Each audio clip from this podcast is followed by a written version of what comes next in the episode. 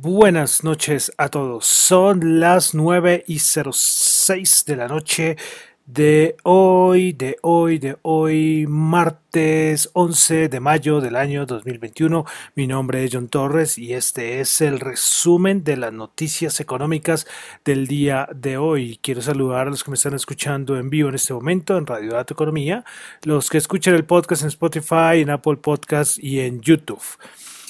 Bueno, entonces, a ver que se me cayó algo por acá. Bueno, entonces vamos a comenzar con el resumen de noticias económicas. Comenzamos escuchando Save Your Tears, la canción de que había puesto antes, algún programa anterior la había colocado, la había puesto, eh, y es la de eh, The Weeknd, pero esta es una versión nueva que salió y ustedes pueden escuchar que había una mujer y era Ariana Grande. Entonces, eh, Save Your Tears de The Weeknd con Ariana Grande. Entonces esa era la canción que, con la que comenzamos hoy, el resumen de las noticias económicas. Recuerden que los que escuchan el podcast por YouTube no escuchan toda la canción completa, ¿ok? Recuerden ese datico por asunto de derecho. Entonces mejor escuchen Spotify o Apple Podcast. Bueno, entonces, a ver, Listo, vamos a comenzar con lo que pasó más importante el día de hoy en este mundo de la economía, daticos, cositas, noticias. Listo, entonces vamos a comenzar con dato de desempleo, como siempre comenzamos en Asia, dato de desempleo en Asia, Corea, Corea del Sur. Bueno, el desempleo del mes de abril en Corea del Sur, 3,7%, disminuyó un poquitín respecto al 3,9% del el mes de marzo. Pasamos a Europa donde tuvimos las expectativas económicas, este que hace este instituto, el ZEW alemán, pues el, para el mes de mayo 84.4, mucho mejores a las estimadas que eran de 72.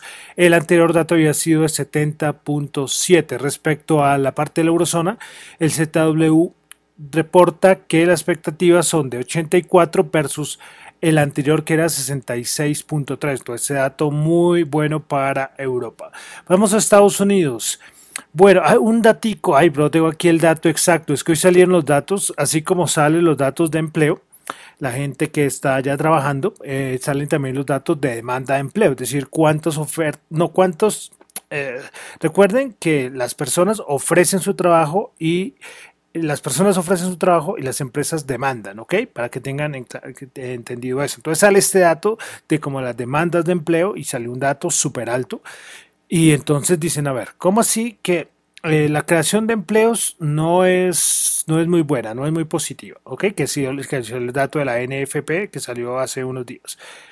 Pero, pero, pero, pero entonces, ¿qué pasa? Entonces, y hay varias, hay, hay, puestos de trabajo para que gente trabaje. Entonces ahí es cuando dicen que lo que decían los republicanos, y es que hay mucha gente que no quiere trabajar, está muy cómoda con su ayuda, con su subsidio, y pues no trabajan. Y este dato, pues, como de cierta manera, confirma estas, estas hipótesis. Bueno, eh, hoy tuvimos algunas declaraciones de miembros de la Reserva Federal, Brainerd, eh, opinó que hay, los precios de algunos activos están muy elevados.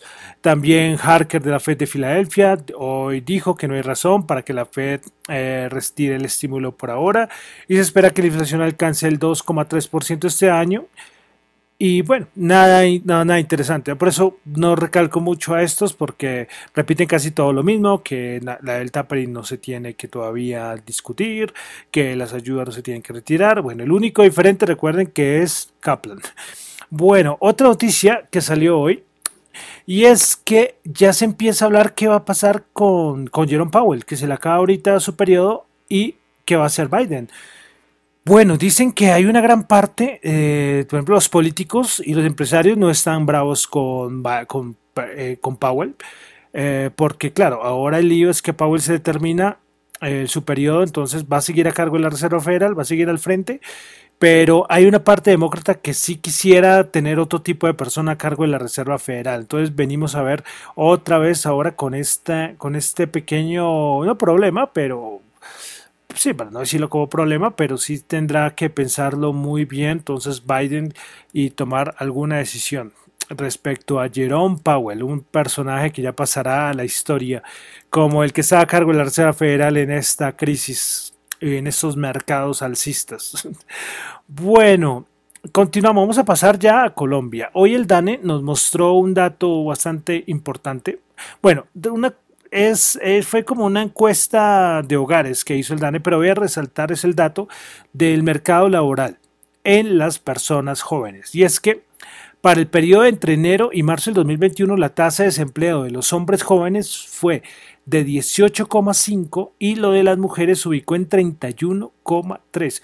Si ustedes, por ejemplo, ven los a diferencia de como eran los otros años, por ejemplo, eh, entre enero y marzo del 2015, eh, la tasa de hombres era de 12,2 y ahora está en 18,5 y es el mayor dato de desempleo en, los últimos seis años. Y en las mujeres era de 21,9 que ha sido el menor valor en los últimos seis años, que es del, del 2015 y ahora está en 31,3. Como las mujeres han sido las más afectadas por toda la situación que está pasando a nivel de, de tasa de desempleo de la población joven.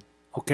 Muchos explicaban esto, que claro, uno ve... Eh, eh, o sea, ¿qué abarca esto? Abarca entre como 16 a 28 años, más o menos. Es como, creo que la edad que abarca eh, entre esta parte de lo que considera joven en esta, en esta encuesta.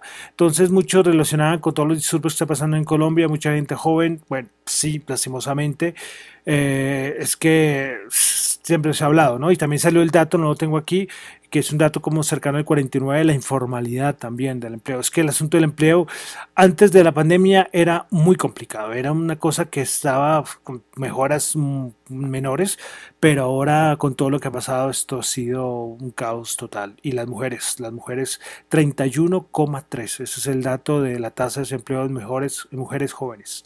Tremendo este dato, ¿no? Bueno, y siguiendo con, el, con esto del desempleo entre los jóvenes, también salió de la OCDE cómo sería el, cómo sería este mismo, este mismo dato, teniendo el dato que acabamos de ver del DANE, pero a nivel de una comparación entre la tasa de desempleo de la generación Z, que así lo considera la OCDE, que son lo mismo, que son jóvenes como entre 16 y 24 años, y la tasa de desempleo de los millennials. Bueno, ahí también meten a la generación X y los boomers. Pero entonces, eh, países que están más afectados, afectados, o sea, esta población está más afectada y tiene mayor índice de desempleo. España el 38,3, Italia el 29,5 y Colombia ya aparece con el 27,5. Después Chile 24,8, Suecia 23,8 lo de España, imagínense, si nosotros estamos mal, España 38,3. Esto sí lo, sí lo he visto mucho, este dato del desempleo, desempleo juvenil en, en, en España. Y de los que están mejores está Israel 7,9%, Alemania 6,2% y Japón 4,5%. Si ya miramos ahora, ya respecto, ya no solamente la población de la generación Z o la población joven, que es en 15-24, y el otro grupo, como les decía, entre millennials, generación X y, y boomers, el el mayor, el mayor índice entre, lo, entre la OCDE, pues está España 14, pero Colombia se ubica ahí al ladito con 13,9. Después ahí está Chile con 9,6. Y los que tienen menor eh, porcentaje de desempleo de esta población, Japón 2,6%, eh, Nueva Zelanda y Reino Unido. Nueva Zelanda 3,3, Reino Unido 3,2. Entonces, datos muy importantes que vimos, de, estamos resaltando tanto el de la población juvenil aquí en Colombia entre los meses de enero y marzo y ya comparándolo y viéndolo un poco más general con, los, con lo de la OCDE. Bueno, también en Colombia tuvimos hoy el dato de encuesta de opinión del consumidor de abril del 2021. Pues bueno, el índice de confianza del consumidor en marzo era el menos 11,4 y en abril, prepárense, menos 34,2. Imagínense la, cómo cayó la confianza del consumidor. Repito, estábamos en menos 11,4 en marzo y bajó menos 34,2 en abril. Y vamos a ver cómo es esto en mayo. ¿Ok? A ver si esto mejora un poquito las semanas que vienen o si no, esto pinta muy mal. Bueno, el índice de expectativas del consumidor en marzo era del 9,6 positivo y bajó a menos 23,3, una bajada de 32,9. El índice de condiciones económicas en marzo era menos 42,8, bajó a menos 50,5. Entonces, eh, complicado, muy complicado. Cómo, cómo, cómo, cómo afectó ¿no? toda la confianza del consumidor. Eh, respecto a la disposición a comprar, también se podrán eh, hacer una idea, si el índice de confianza del consumidor, la disposición a comprar ciertos bienes, ciertos activos, pues también ah, cayó. Pues en vivienda, en marzo era de menos 7,1 y en abril bajó a menos 15,8. En bienes durables, en marzo era menos 52, bajó a menos 58,7. Vehículos era menos 47,6, en abril bajó a menos 57,6. O sea, toda la mejoría que se había tenido en el mes de abril se, vino para abajo. Todo un pesimismo tremendo, tremendo.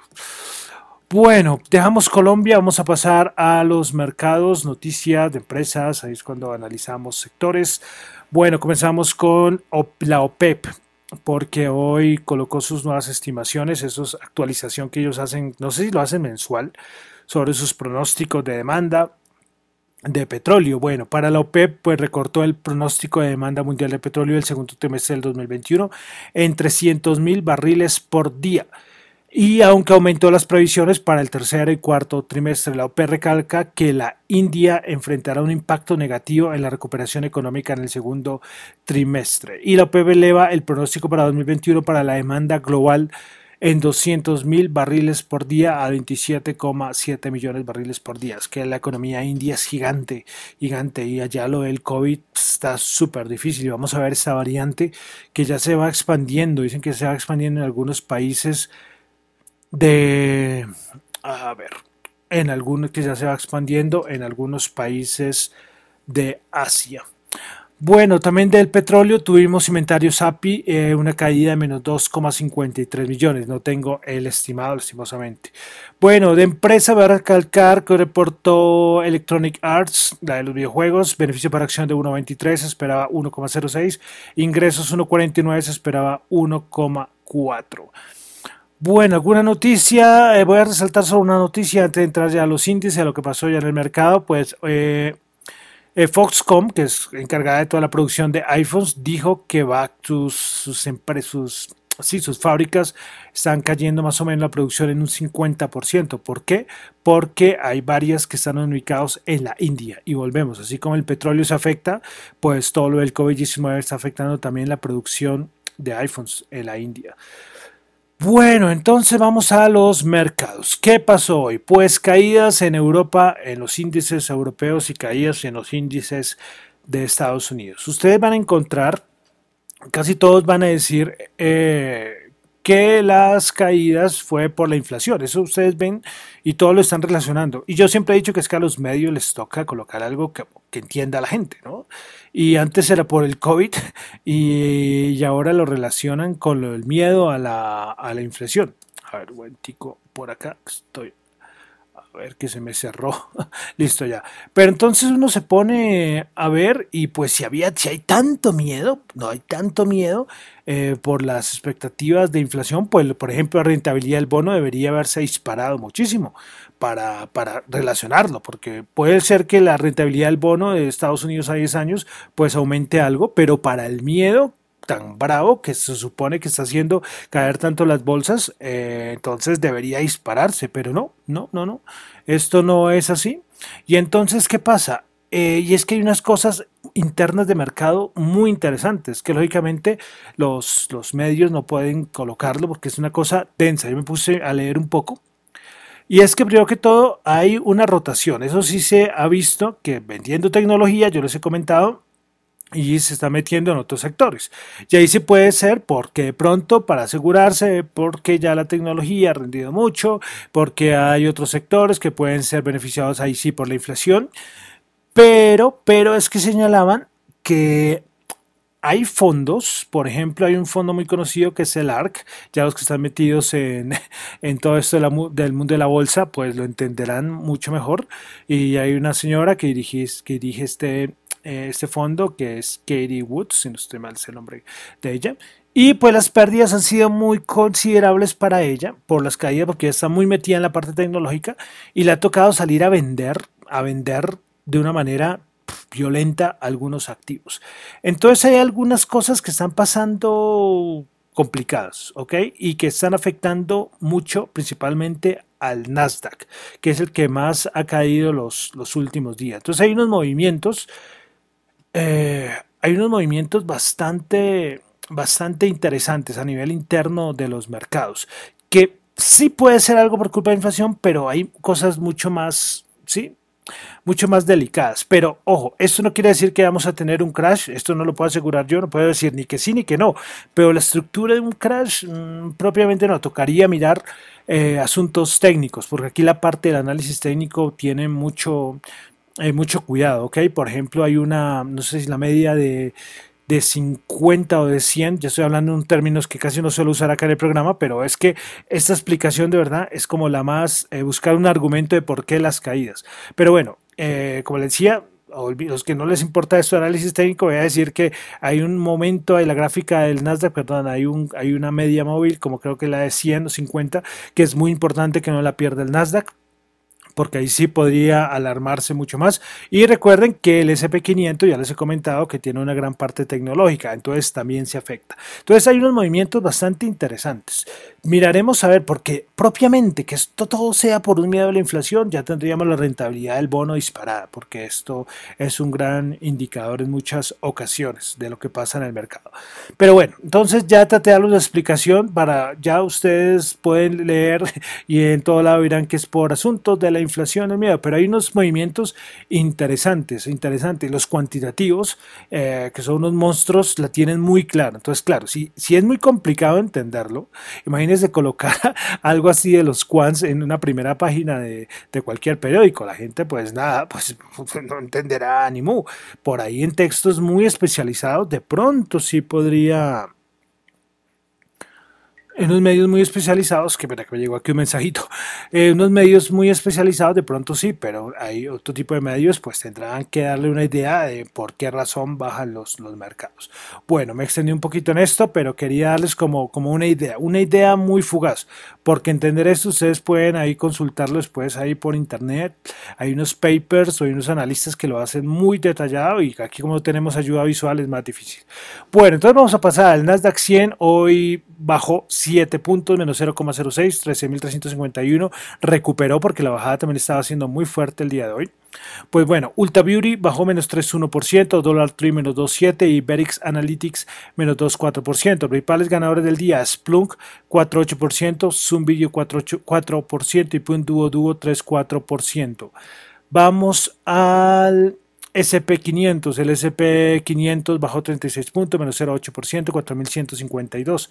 Principales ganadoras del día en el SP500 tuvimos a eh, Norton, Norton LifeLook eh, 17%, Freeport 4.8% y ServiceNow 3.1%. Principales perdedoras, Haynes Brands menos 11.9%, Occidental Petroleum menos 7.8% y Pioneer menos 5.9%. Pasamos al Dow Jones, que hoy, bajó, hoy sí bajó con fuerza al Dow Jones el, Dow Jones hoy bajó 433 puntos, menos 1.3, 34.269. Principales ganadoras del día en el Dow Jones, solamente Nike, solamente uno de los 30 terminó en verde con 0.5.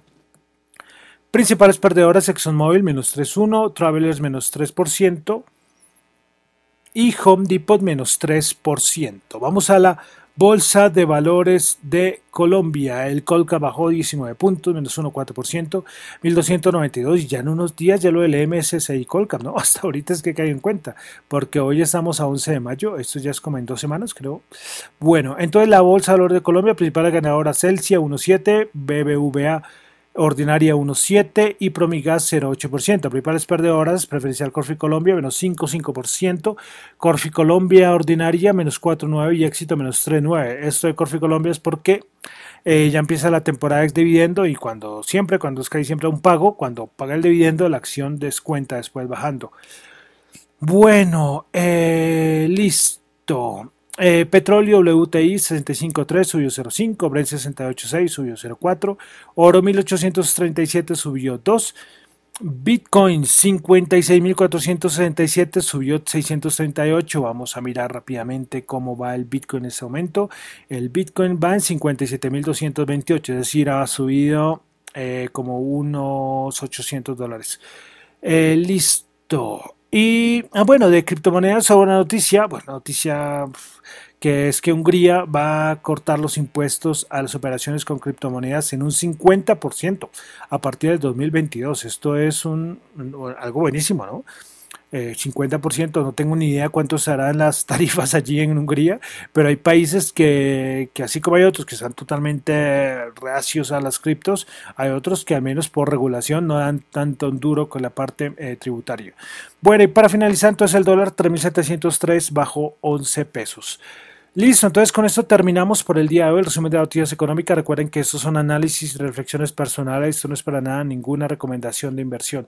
Mi nombre es John Torres, me encuentran en Twitter en la cuenta arroba John Chu y en la cuenta de arroba Dato Economía. Muchísimas gracias.